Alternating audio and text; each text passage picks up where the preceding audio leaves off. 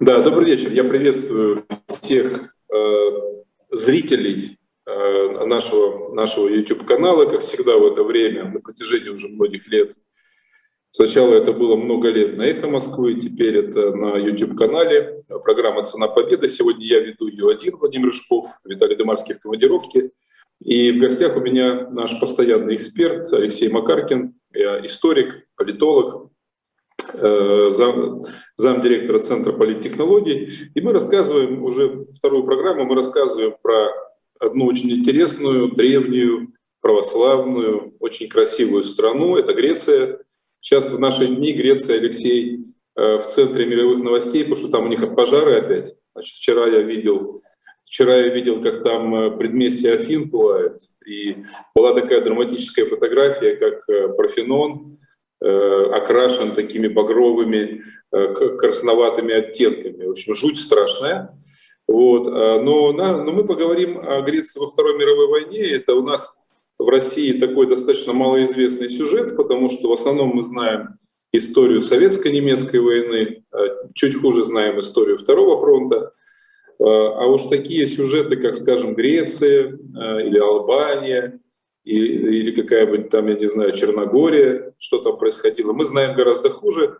Мы с Алексеем уже начали рассказывать про Грецию. Я напомню, что Греция, а, как ни странно, а может быть не странно, играла очень большую роль во Второй мировой войне, потому что э, кто контролирует Грецию, тот контролирует э, Балканы, кто контролирует Грецию, тот контролирует выход к Босфору и Дарданеллам, кто контролирует э, Грецию, тот контролирует э, восточную часть Средиземного моря, соответственно, способен перерезать коммуникации к Суэцкому каналу, к Ближнему Востоку. То есть Греция занимает э, важнейшее стратегическое положение на юго-востоке европейского континента, и поэтому действительно были большие интересы. Британцы, которые контролировали во многом Грецию, конечно, не хотели упустить контроль над ней. Итальянцы и Муссолини бредили э, своей мечтой о восстановлении Римской империи, частью которой когда-то была Древняя Греция. Немцы и Гитлер, соответственно, имели наполеоновские планы по захвату Средиземноморья, по нападению на Советский Союз, по нанесению ущерба Британской империи, по заходу на Ближний Восток и Северную Африку. Одним, одним словом, все там хотели поживиться. Все там хотели значит, урвать свою часть геополитического влияния. Из Греции получилось интересно, потому что поначалу на нее напала Италия в 1940 году. Греция дала отпор, и итальянцев выгнала. Потом весной 1941 года напал на Грецию Гитлер. Значит, Гитлер ее оккупировал. А потом, в конце войны, мы сегодня с Алексеем Макаркиным об этом подробно поговорим, Э, героическое греческое сопротивление выгнало. И немцев, значит, э, выгнало немцев, а, итали, а итальянцы еще до этого значит, э, объявили войну Германии. В общем, такая сложная, запутанная история. Но получается так, что Греция дважды выиграла, один раз проиграла во Второй мировой войне. Поэтому у нее, наверное, такая сложная память об этих событиях, неоднозначная. Вот. И она была разделена, когда немцы ее оккупировали в марте 1941 года, она была разделена на три части оккупационные. Это тоже любопытно. Значит, э, была немецкая часть, была болгарская часть, была итальянская часть. Давайте, Алексей, немножко об этом расскажите. Почему немцы разделили на три части? В чем был смысл? И чем э, управление на этих трех частях отличалось друг от друга? Э, ну, с этими частями была такая ситуация, что, во-первых, немцы хотели действительно контроля над Э, Средиземным морем, поэтому они разместились, например, в Афинах, э, э, и они контролировали большую часть Греции. А итальянцам надо было что-то предоставить, потому что союзники. Но нужна для них была какая-то компенсация. Там даже получилась такая ситуация, что когда греческий генерал Цулакаглу решил капитулировать, э, причем он не получил на это санкции ни короля, ни правительства, это было его самовольное решение, э, то э, немецкое начальство потом принудило его капитулировать еще раз перед итальянцами, чтобы был такой ритуал, чтобы уж не обижать, не обижать Бенита Муссолини. И что касается болгар, то болгары тоже были союзниками Германии по антикоминтерновскому пакту, И у болгар были вполне конкретные интересы в Македонии, в Македонии, где э, это еще было со времен XIX э, века, когда поделили э, Балканы на Берлинском конгрессе, потом переделили после Балканских войн, потом еще раз переделили после Первой мировой войны. Болгария оказалась здесь обиженной, она проиграла и Балканские войны, Вторую Балканскую войну она проиграла в 13 году, и Первую мировую она проиграла. Соответственно, была идея реванша, занятия э, Македонии. И, э, э, соответственно, для того, чтобы тоже пойти на встречу своему союзнику, Германия э, выделила часть территории для болгарских оккупационных войск. Ну, плюс тут еще был такой рациональный момент, что мы говорим, вот оккупационные войска, оккупационные войска, то на самом деле в Греции было около 100 тысяч немецких оккупационных войск. То есть это было несколько дивизий, это было, э, была, была целая армия, можно сказать, там находилась. А, и, соответственно, немцам хотелось, чтобы эти части были бы, конечно, на фронте, на Восточном фронте. Ну и болгары и итальянцы выполняли такие э, тыловые функции, чтобы а, высвободить немецкие войска для того, чтобы они могли наступать на Москву, на Ленинград, на другие советские города. Алексей, а не было у них идеи сделать марионеточное правительство? Ну, как вот было там режим Виши, э, маршал. Да, или, скажем, или, скажем, такое же марионеточное правительство было в Словакии, которое, собственно говоря, было создано нацистской Германией после разгрома и захвата Чехословакии. Или они боялись, что все-таки греческий народ их не примет и придется опять захватывать? А нет, ну они исходили из того, что необходим какой-то режим, и надо отыскать человека, с которым они могли бы договориться. Причем надо было искать в короткое время, потому что дальше были планы нападения на СССР. А, Все в одном, 40 э, первом году. Таким образом, ну, времени на то, чтобы искать такого, как то говорили, а, Квислинга, слово Квислинг тогда уже стало именем нарицательным, и только собственным, было не очень много. И вот, э, чтобы далеко не ходить, э, предложили эту должность, должность главы правительства э, генералу Целакоглу, который как раз капитулировал перед ними в обход, собственно, главнокомандующего генерала Папагаса, который отказался капитулировать и отправился в концлагерь, где находился до конца войны, в немецкий концлагерь. А, соответственно, в обход своего премьер-министра, в обход своего э, премьер-министра, который э,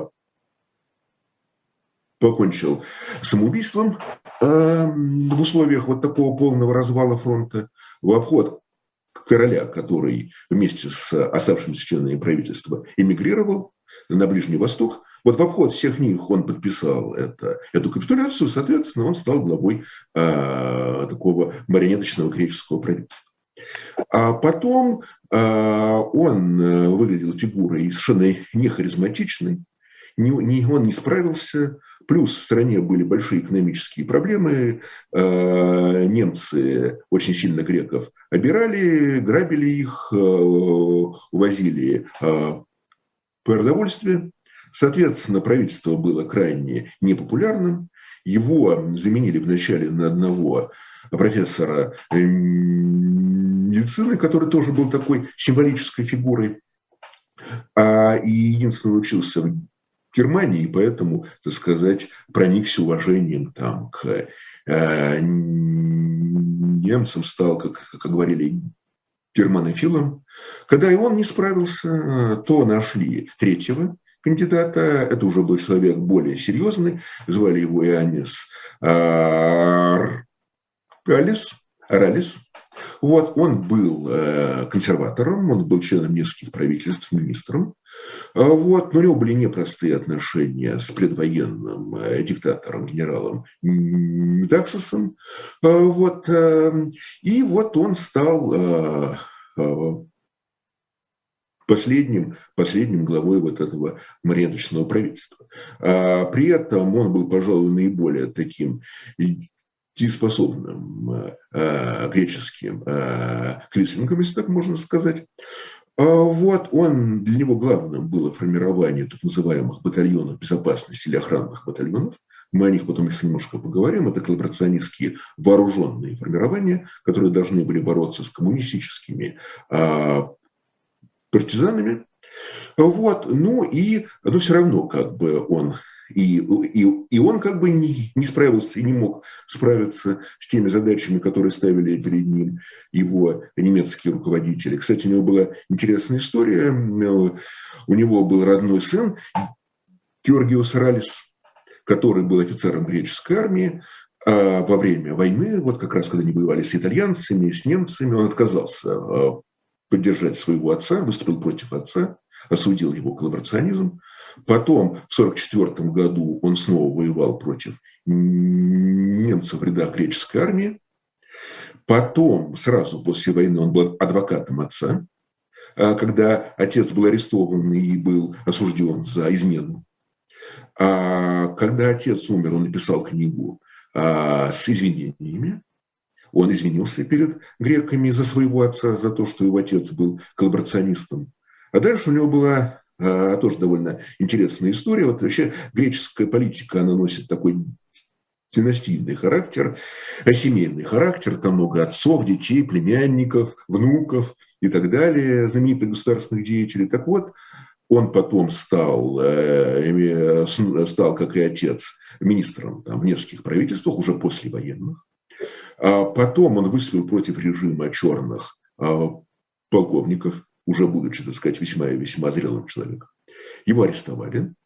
А в тюрьме он познакомился с представителями левых сил. До этого он был таким стопроцентным консерватором никаких э, компромиссов с левыми, со всякими э, социалистами, крамольниками, как говорили в Российской империи и так далее. Вот. Но пообщавшись с ними, он вдруг увидел, что это вполне образованные, вполне, так сказать, такие конструктивные политики, что они совершенно не обязательно революционеры, вот, что они тоже греческие патриоты. И когда черные полковники рухнули, их режим был свергнут, он снова стал министром, он был потом даже главой правительства. А при нем Греция официально вступила в Европейское экономическое сообщество, теперешний Европейский Союз. А, и он проводил политику диалога с разными политическими силами, в том числе и с левой оппозицией. А, то есть вот такие вот истории. То есть, с одной стороны, отец коллаборационист, отец, который возглавлял режим, который сотрудничал с Э, оккупантами, отец, который формировал батальоны, охранные батальоны военизированные, с другой стороны, э, сын, который антифашист, э, офицер, участник сопротивления, участник войны и демократический политик. Вот такие вот истории в Греции. Ну, интересно, ну, то есть три попытки было создать какое-то дееспособное коллаборационистское правительство, и даже ничего похожего на то, что было в Виши, или у того же э, э, Квислинга создать не удалось. А вот э, как зародилось сопротивление? Оно, оно спонтанно зародилось или это была, скажем, помощь Советского Союза? Я имею в виду, если говорить о коммунистах. Или вот было такое народное неприятие, что итальянцев, что болгар, что немцев, и народ сам, что называется, взял вилы, откопал винтовки Первой мировой войны и пошел стрелять по ночам. Как вообще зародилось сопротивление? Взял вилы, откопал винтовки и пошел воевать, условно говоря. А Советский Союз там никакой роли не играл. Вообще у Советского Союза каких-то больших интересов в Греции никогда не было. Советский Союз интересовался э, черноморскими странами. Вот все, а что в Черном море, его интересовало. Все-таки вопрос. Э, Все-таки Советский Союз был же еще Коминтерн тогда. Вот. И Советский Союз стремился, да, стремился все-таки залезать везде, где только возможно. Компартия была в Греции? Она была на связи с Москвой? Была и была на связи с Москвой, но связь была довольно слабой. Связь была довольно слабой, у Москвы не было вот таких стимулов. У Москвы были стимулы развивать связи с коммунистами Болгарии, потому что это Черное море, с коммунистами Румынии, потому что это Черное море, граница тут вот была, и была спорная Бессарабия. Вот. Но ну вот с Грецией это уже где-то далеко, Средиземное море и так далее. И, в общем, Коминтерн, конечно, была греческая компартия, входившая в Коминтерн, но Коминтерн большого внимания, такого внимания, как стратегически важным для Советского Союза странам, он Греции не уделил. В Греции... Э, Мы знаем географию, все-таки Греция довольно близко к Босфору и Дарданеллам. Ну там что там сказать. А? Не интересовало. Не интересовало. Не вот. А, а Сталина, как мы знаем, когда шли переговоры с Гитлером и Риббентропом, весьма интересовала тема Черноморских проливов. Вот неужели он да. не посматривал в сторону значит, древних, э, древних Афин и древней Спарты, чтобы чего-нибудь там значит, подрывное устроить? Он же любил такие Совершенно вещи. нет. Совершенно нет. нет. А потом, когда уже совсем старого, значит, 85-летнего Вячеслава Михайловича Молотова спрашивали, как вот насчет Греции, уже э, послевоенной Греции, даже послевоенной, он говорил, что здесь мы остановились. Здесь мы остановились, потому что слишком много забрать было э, невозможно и нерационально. Не, не удержали бы, такой вот был смысл. Слишком много. Поэтому и Босфор Дарданелл интересовали на предмет выхода из Черного моря, чтобы не блокировать там СССР. А вот что уже за Черным морем интересовало, но э, существенно меньше, так скажем на будущее, может быть, когда-нибудь. Поэтому коммунистов поддерживали в самых разных странах, но была разная система приоритетов. И вот Греция в приоритете никогда не была ни до войны, ни во время войны, ни после войны. Э, и это, кстати сказать, сказалось на дальнейшей истории Греции. Почему она все-таки оказалась э, в сфере западного влияния, а СССР, в общем, не особо этому сопротивлялся. И возвращаясь к зарождению партизанского движения, вот чего народ так взбудоражило? Вот ну, это же не так просто взять, взять вилы, винтовку и пойти немцев или итальянцев стрелять. Это же опасное дело. Это что? Это большие жертвы при, э, при оккупации. Это большие жертвы в ходе оккупации. Это большие реквизиции продовольствия. Это грабежи. Это изгнание из жилищ. Это разрушение домов. Вот что там спровоцировало Э, сопротивление, которое, как мы знаем, было одно из самых сильных э, среди всех национальных сопротивлений Второй мировой войны. Вы знаете, и голод, и грабежи были, но они были, они, а, а, они уже скорее стимулировали сопротивление. То есть все новые и новые люди уходили в сопротивление, уходили в партизаны, уходили в горы. А первоначальным стимулом была честь. То есть греки – страна действительно с а, огромной многовековой историей.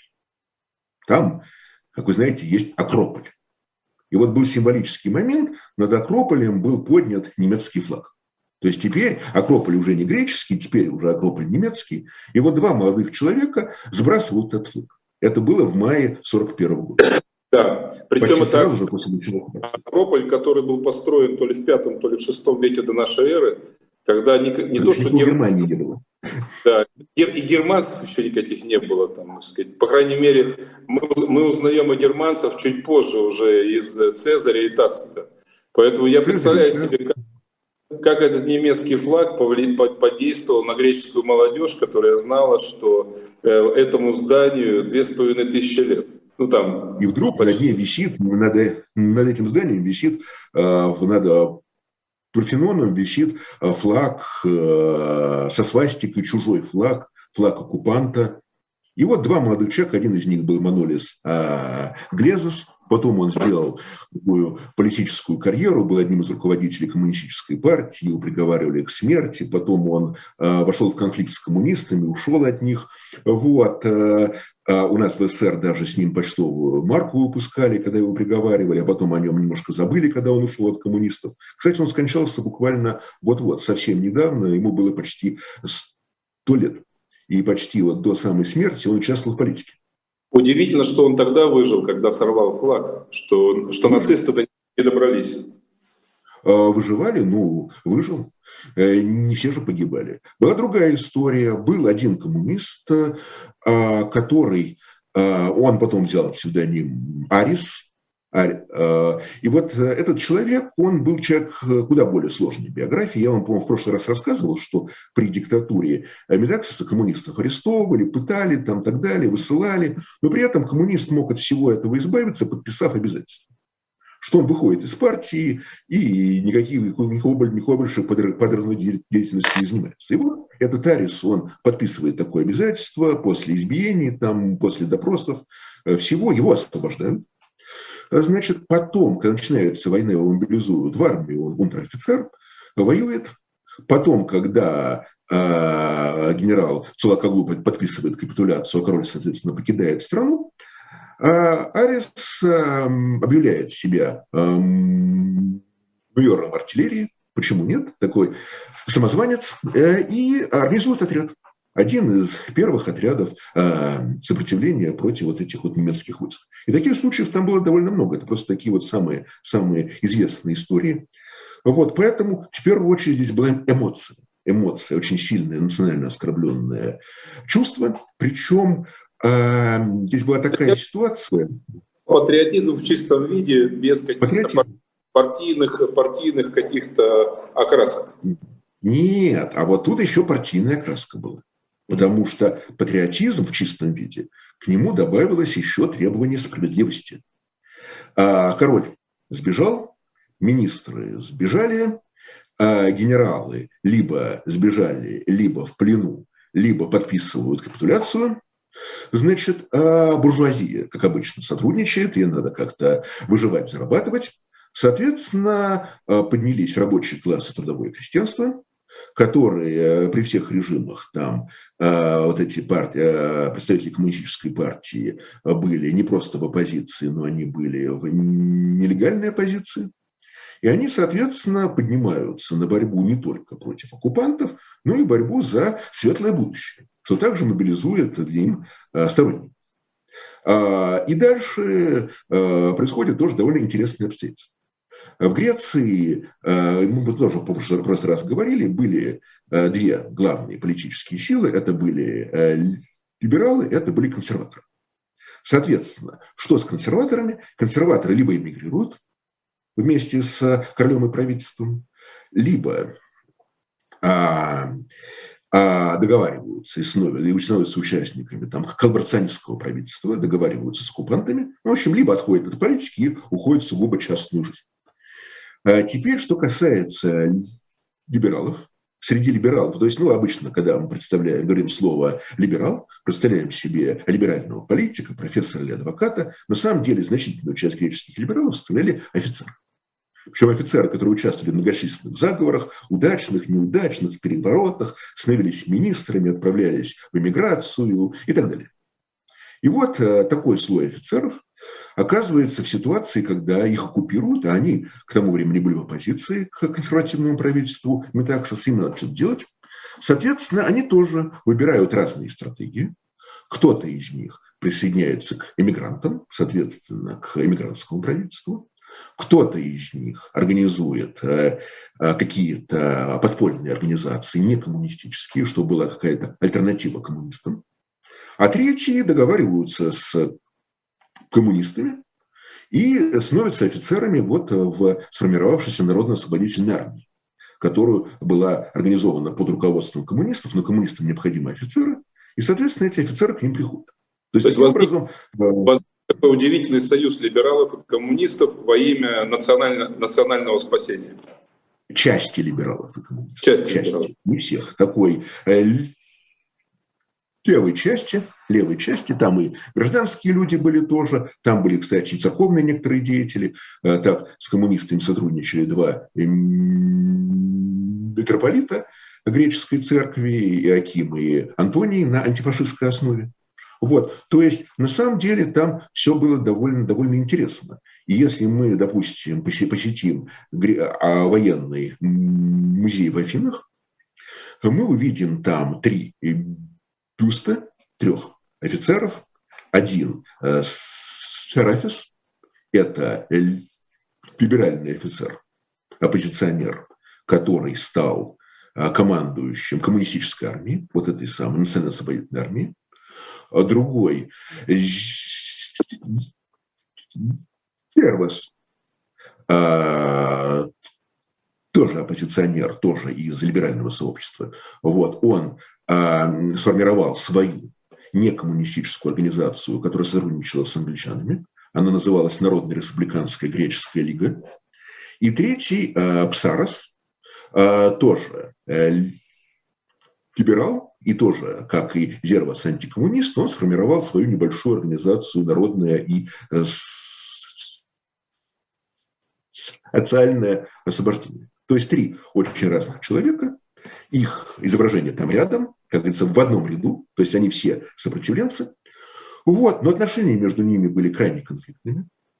А, Псарос был убит коммунистами, в конце концов, то есть, так сказать, в, в одном из конфликтов. То есть один из них, один из участников сопротивления погиб от руки других участников сопротивления. Вот, а, ну, а, а коммунисты и организации Наполеона Зерваса, они иногда сотрудничали, но по большей части они конкурировали друг с другом. Поэтому отношения там внутренние это было, были крайне... Это было похоже на Китай, когда была армия Чанкайши, была армия Мао Цзэдуна, коммунистов, и они просто контролировали разные районы. Что-то похожее было и в Югославии. Там были коммунисты Тита, была другая часть сопротивления. Примерно так же было в Греции. И второй вопрос, насколько им удавалось э, доставлять неприятности немцам, итальянцам, болгарам? Насколько серьезно они сковывали те же самые немецкие дивизии на территории Греции? Ну, что касается первого вопроса, могу сказать, что отличие от Чанкайши было в том, что все-таки у Чанкайши была огромная армия, которая держала фронт. Что касается здесь, то здесь ситуация была другая. Если мы берем коммунистов, то вот в этой народно-освободительной армии на максимуме было около 100 тысяч человек. Это много. Но, но это много. Если берем. Если мы берем их главных конкурентов из Народной Республиканской Греческой Лиги Зерваса, то на максимуме при самом таком положительном к ним отношении э, где-то несколько более 10 тысяч человек. Ну, где-то до 14 тысяч человек по некоторым оценкам. Это при самом благожелательном к ним отношении. То есть совершенно разные весовые категории, что называется. То есть здесь сопоставить Что касается Псароса, то у него было, было фактически небольшое подразделение, не более одной тысячи человек. То есть если даже суммировать Э, всех антикоммунистов, то до коммунистов они не, не доходили.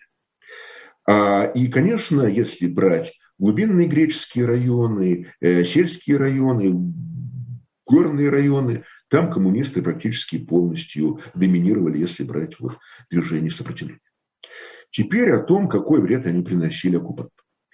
А на самом деле, они, главное, что они, э, присутствие там сопротивления заставляло э, и германские, и итальянские, и болгарские власти держать там свои оккупационные войска. Вот, что, соответственно, отвлекало от Восточного фронта. Соответственно, э, может быть, этих войск, как и других войск там на оккупированных территориях, как раз Гитлеру и не хватило в декабре 1941 года когда он рвался к Москве, соответственно, так и не смог ее взять. Поэтому, а, но а, были нападения на немецкие подразделения, были диверсионные акты, и был такой очень интересный, пожалуй, самый такой громкий акт движения сопротивления, это ноябрь 1942 года, когда была заключена такая тройственная коалиция там были коммунисты во главе с вот этим вот Арисом, о котором мы с вами говорили, с э, членом коммунистической партии. Э, были антикоммунисты во главе с Наполеоном Зервасом и был британский диверсионный отряд. И вот эта коалиция взорвала э, мост э, Каргопотамос. Это один из крупнейших греческих э, мостов. И таким образом была перерезана железнодорожная линия Салоники-Афины. То есть линия, которая соединяла Балканы с... Соединяла два, два крупнейших города, да, два крупнейших. Да. Два, два, два крупнейших города Греции. А это была далеко не идиллическая операция. Они все равно были конкурентами. Там до сих пор спорят, кто внес наибольший вклад. Там совершенно непримиримые споры по этому поводу. Вот. Э, и э, потом они стали снова врагами, они разошлись друг с другом, они воевали друг с другом. Ну вот в этот раз они были вместе. Вот, причем эта операция... Так, как они добывали оружие? Мы же вот даже по, по советской истории знаем, что НКВД курировало партизанское движение, э, через органы НКВД шло снабжение, забрасывали, забрасывали оружие, забрасывали боеприпасы, инструкции, рации, медикаменты, продовольствие и так далее. Они там как, э, что называется, с земли кормились? Или все-таки англичанам удавалось как-то им помогать, там, с оружием, с боеприпасами, с пулеметами, со взрывчаткой? И кто-то еще им помогал? А, ну, кроме англичан никто не помогал, СССР был слишком далеко. А, помогали англичане, помогали, старались не помогать в основном своим, а, то есть антикоммунистам. Вот, значит, ну а коммунисты, соответственно, либо это было оружие греческой армии, там его было много, либо они отбирали у оккупантов, причем в основном у итальянцев, особенно после того, как в 1943 году Италия вышла из войны, соответственно, у них уже не было никаких стимулов воевать, более того, для Германии они стали врагами, и, э, немцы в некоторых случаях итальянцев убивали даже, брали их в плен. Э, вот. Э, и, в общем, там оставалось достаточно много оружия, которое, конечно, в первую очередь брало коммунистическое сопротивление как наиболее многочисленное, наиболее дееспособное. Вот. Ну, плюс, конечно, у англичан был еще один момент, это был имиджевый момент. То есть, когда взорвали этот мост, то они сообщили всем, что главным был там полковник Наполеон Зервас, ну, а о коммунистах, так сказать, немножко умолчали. Соответственно, в публичном пространстве было в первую очередь продвинуто именно антикоммунистическое сопротивление, которое полностью было ориентировано на англичан. А Арис, кстати, э, воспринимал англичан как угрозу, а потом стал воспринимать их в конце 1944 года как новых оккупантов. Так что там ситуация вот, вот довольно... Я как раз хотел спросить, потому что мы рассказывали в одной из наших программ про Югославию, про югославское сопротивление. И у них совершенно были разные политические программы. Ясное дело, что коммунисты хотели, тем более они все там были из Москвы, включая Тита, коммунисты хотели там рабоче-крестьянскую республику, диктатуру пролетариата после разгрома Гитлера, а другие группировки предпочитали вернуться к старым добрым временам э, и при помощи той же Англии, той же Франции, так сказать, восстановить э, старые добрые времена. А вот этих групп, которые были в сопротивлении в Греции, у них были какие-то четко выраженные политические программы уже вот во время войны? Я имею в виду программы послевоенного воссоздания Греции на какой-то основе. Да, были. То есть у коммунистов это была идея, а, связанная с необходимостью республики. А, республики, где была бы справедливость, а, с большими реформами, которые бы затронули большую часть населения. Соответственно, под это дело... Образцу или не а, нет, вот здесь они, кстати сказать, между прочим, так прямо об этом не говорили, что сразу мы делаем революцию, устанавливаем там коммунизм. Поэтому они сформировали даже свой орган власти, это называемое горное правительство, Комитет национального освобождения, в которое вошло довольно большое количество представителей левой интеллигенции, вот, которые совершенно не собирались там устанавливать коммунизм. Вот, и те же самые офицеры, которые к ним присоединились, они тоже не хотели устанавливать коммунизм. Ну, конечно, твердокаменные активисты, они хотели установить коммунизм, но через какое-то время. Через какое-то время. То есть они рассматривали вот эти задачи, задачи такой буржуазно-демократической революции, а дальше уже, соответственно, после этого будет коммунистическая революция. А, ну, все, кажется, в соответствии с а, учением товарища Ленина. А, в начале Февральская революция, потом Октябрьская революция и так далее. А что касается других, то с этим было сложнее, потому что вот тот же самый Наполеон Зервас был республиканцем, он не любил э, королевскую власть, э, как и многие греческие либералы. Но дальше возникла проблема, что есть коммунисты, которые внутри страны, у которых э, вплоть до 100 тысяч человек вооруженные силы. С другой стороны, есть какой-никакой, но все-таки международно признанный король, который находится на Ближнем Востоке, и все. Вот э, здесь не было третьего центра притяжения. Не было вот центра притяжения, который был бы за, условно говоря, э, демократическую республику. И поэтому э, греческие республиканцы, антикоммунистические, они сближаются с монархистами и, соответственно, уже здесь представляют интересы Его Величества Георга II. То есть вот прошла такая эволюция. Они также выступали за реформы, а, но более умеренные. Они выступали за стабильность, за порядок, э, за э, то, чтобы А Греция была страной э, западного мира, но в том числе были идеи демократии, выборов. Это потом, кстати, проявилось после войны. Поэтому на самом деле вот был такой набор, вот набор, набор, набор разных идей. Вот. Ну и дальше 44 год, соответственно, с одной стороны в Греции, э, э, ну там немцы уходят, немцы уходят, немцы эвакуировались, немцы уже понимали, что Грецию не удержат. Немцы не были изгнаны, они сами были отозваны, да? Русские в значительной степени они были сами отозваны. Хотя, конечно, из конкретных регионов их вытесняли а коммунисты, но по большей части коммунисты, там, они, они, например, не брали штурмом Афины в таком вот классическом виде, они просто не могли бы это сделать. Вот. Но немецкие войска уходили, на их место приходили коммунисты. Вот. И, с другой стороны, э, англичане. Англичане, которые, конечно, хотели бы, чтобы Грецию контролировали коммунисты. А что итальянцы? Ну, понятно, итальянцы тоже, они с 43 -го года вышли из войны. Ушли уже, ушли уже. Итальянцы к 44 -го года были уже не актуальны. Болгары, а болгары, они ведь считали, что Северная Македония – это их земля. Ушли. А болгары вышли из войны а, в начале а, сентября, в начале сентября 44 -го года, и по условиям а, перемирия они должны были уйти из, со, со всех оккупированных территорий.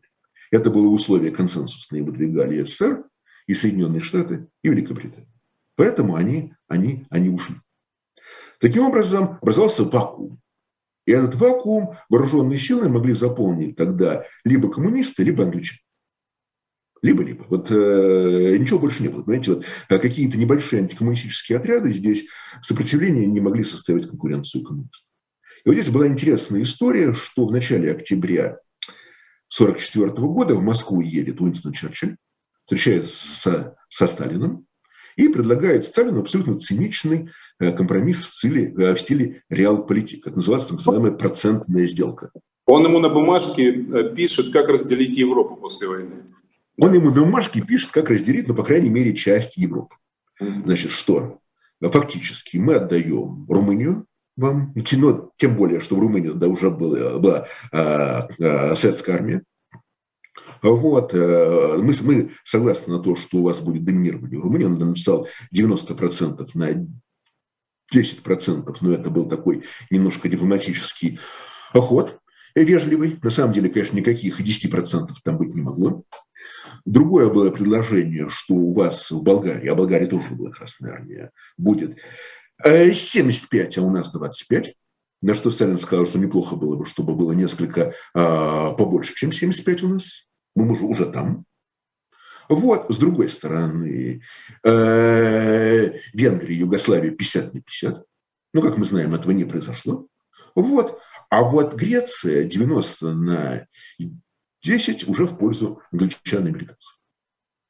И фактически тоже имелось в виду, что Сталин не вмешивается в греческие дела. Ну и Сталин на это а, дает свое такое, не, опять-таки, неформальное согласие, это нигде не фиксировалось. И Сталин действительно не вмешивался в греческие дела. То есть греческие коммунисты были предоставлены, по сути, сами себе. Неужели, неужели у него не было соблазна помочь коммунистам, которые там де-факто уже были власти? А, ну, у него был другой соблазн. У него был соблазн Берлин взять. Это раз. А для того, чтобы взять Берлин, необходимо было общаться с своими союзниками. А в рамках Союза необходимо было сохранение Союза. И кроме того, мы сейчас э, не упомянули здесь еще одну страну, это Польша, да, где по Сталин по Польше, Сталин был Фор, да. По Польше был самый Сталин большой. Был.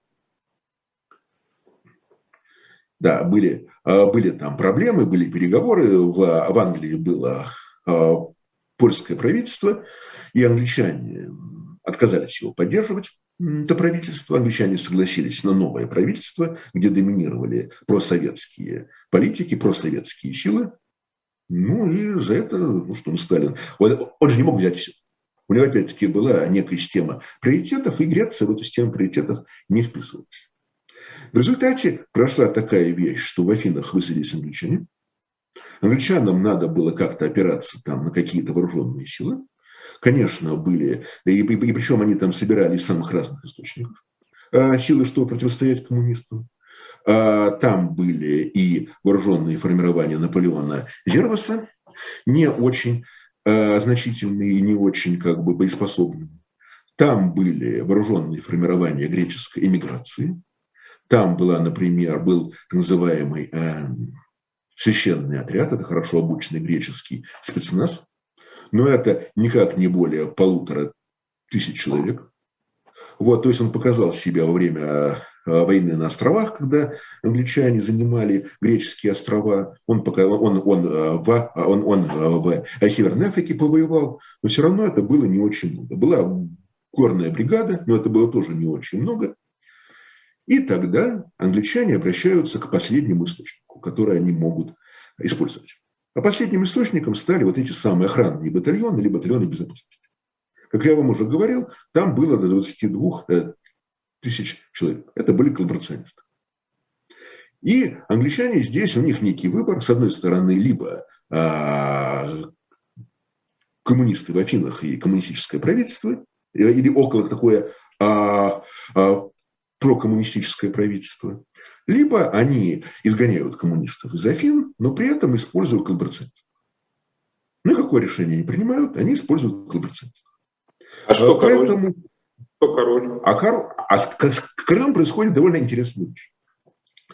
Вот во многих странах, там, если мы берем... Там... Не последний человек король. Не последний человек, не последний человек. Но если мы берем вот разные страны Второй мировой войны, мы видим там очень интересную вещь. А правители, монархи выполняли консолидирующую роль, объединяли страну. Это мы видим в Норвегии, это мы видим в Голландии, это мы видим в Бельгии, это мы видим даже в маленьком Люксембурге, который тоже был оккупирован. В Греции король раскалывал. То есть э, значительная часть общества не хотела возвращения а, короля, Плюс король э, тогда вернулся к власти несравненно незадолго до войны в 1936 году. Король был связан с тогдашним э, диктаторским режимом. Многие э, политики его не принимали, были сильные республиканские настроения. Мы с вами об этом уже говорили. Не, не, не, далеко не только среди коммунистов. И тогда англичане предлагают компромиссный вариант. Учреждается регенство. Регентом назначается греческий архиепископ Дамаскин, глава Элладской православной церкви. Он во время войны, э, мы с вами, по-моему, э, тоже об этом говорили, занимал антифашистскую позицию. Греческие православные спасали евреев во время войны. А, и, а, в принципе, он стал такой компромиссной фигурой. И было объявлено, что будет проведен референдум, на котором греки должны будут сказать, монархия или республика. Ну, а до этого будет править эм, э, переходное правительство, будет править э, э, архиепископ. На это согласились э, все официально, кроме Ариса. То есть э, э, народно побудительно. И король согласился? И, да, ну а король что был делать?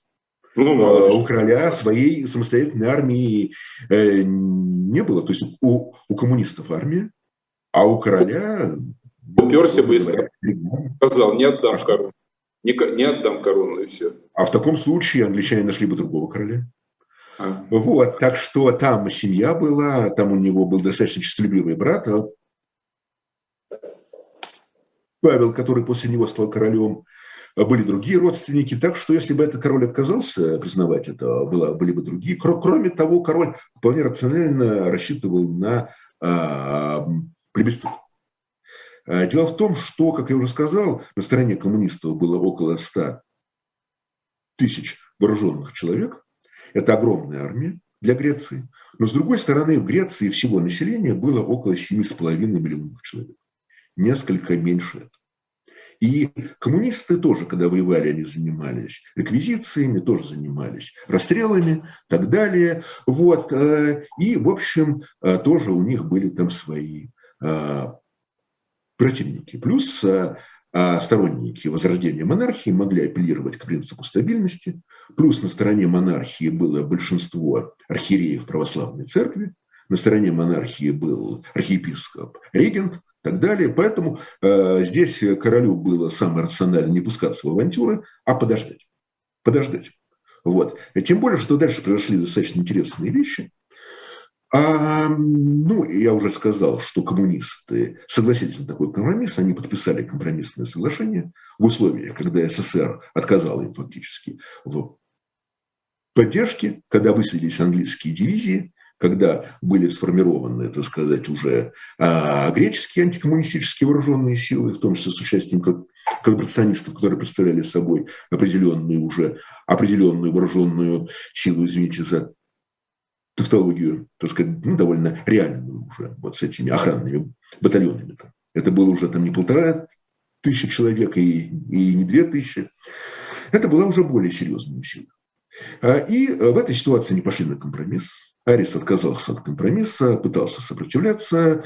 Его, в конце концов, он оказался в полной изоляции. Коммунисты его исключили из партии. Кстати, восстановили они его буквально в 2018 году партии, то есть снова, так сказать, символически вернули партбилет официально. А так он оказался в изоляции, он пытался сопротивляться, его окружили, он вместе с адъютантом покончил с собой. А, народ там был достаточно э, суровый и на стороне коммунистов, и на стороне монархистов. Им обоим э, а, отрубили головы. Эти э, головы отрубленные поставили для всеобщего обозрения, так скажем, чтобы показать, что он убит и устрашить остальных. То есть э, отношения внутренние там были крайне сложные, крайне конфликтные, вот вплоть до таких историй. А потом, в 1946 уже году, э, значит, э, коммунисты считают, что их обманули. А вот. Когда были достигнуты договоренности, то имелось в виду, что у них будет а, много возможностей для а, участия в официальной политической деятельности, что у их сторонников будет квота в правительстве. А, первоначально планировалось, и даже одно время они действительно входили в это правительство, потом их выгнали. И, в общем, в 1946 году происходит два события. С одной стороны, проходит вот этот самый плебисцит, и большинство населения высказывается за возвращение его величества короля Георга II, и с другой стороны, а, коммунисты поднимаются на гражданскую войну. То есть это была война уже а, после Большой войны. Длилась она довольно долго, до начала 50-х годов там были действия. Сталин и Москва участвовали, или это опять был собственный их почин? Это был их собственный почин. Сталин наказывал им э, моральную поддержку, так скажем. К тому времени уже была холодная война. К тому времени уже не надо было оглядываться на союзников.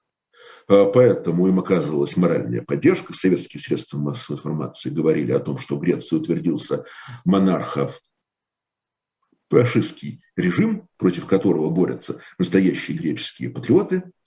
Но кроме моральной поддержки особо ничего э, Сталин не предпринимал. Сталин, э, с одной стороны, конечно, был ориентирован на, максима, на максимально возможное а, продвижение, с другой стороны, вот понятие максимально возможного имело в виду определенные ограничения.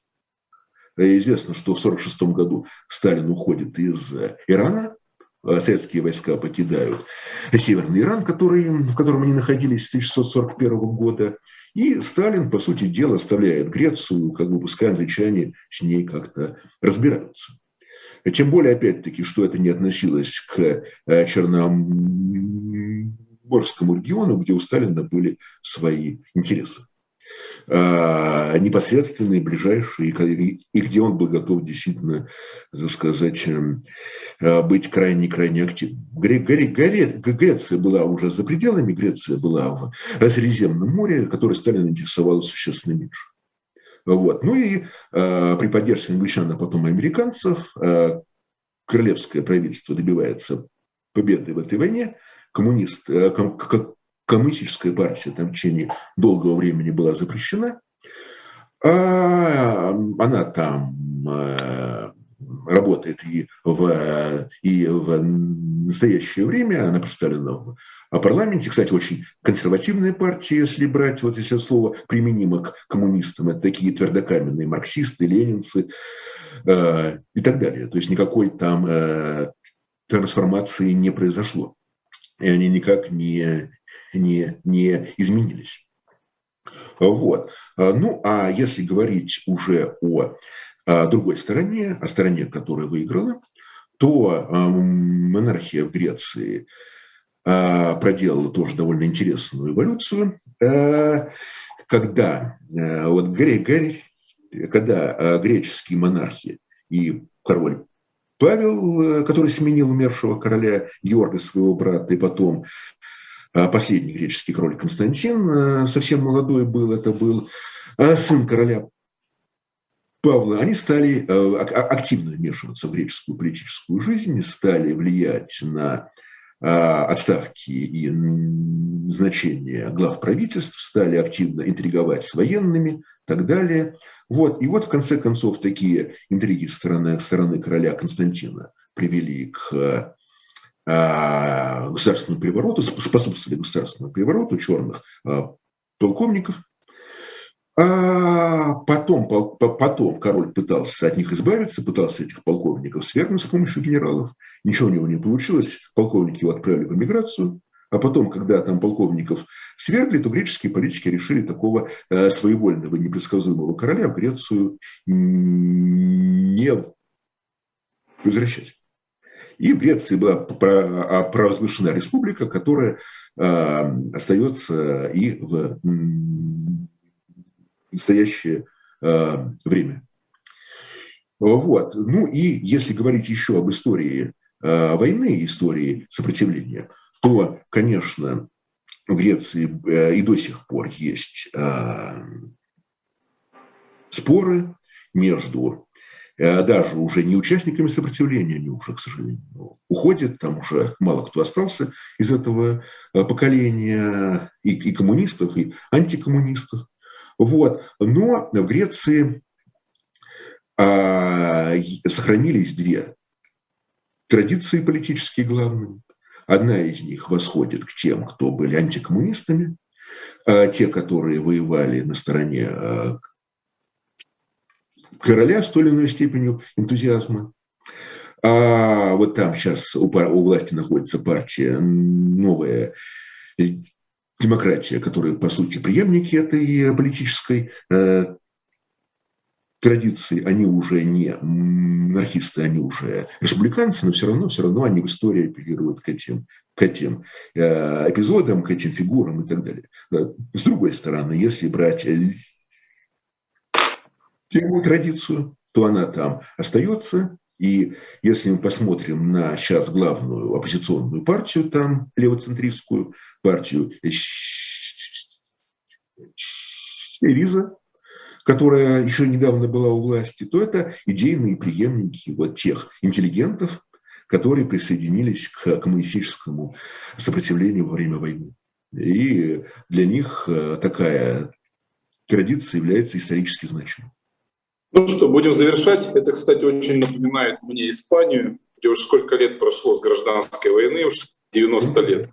А по-прежнему, да, по-прежнему там э, каждый примерно знает, он республиканец или франкист. И там до сих пор еще а вот это все, все эти споры никак не утихают. Спасибо, Алексей Макаркин. Замечательный, интересный рассказ. Мы сегодня рассказывали вам о Греции во Второй мировой войне. Ну и надеюсь, что мы с Алексеем еще не раз расскажем интересные страницы Второй мировой войны. Алексей, спасибо. Всем пока.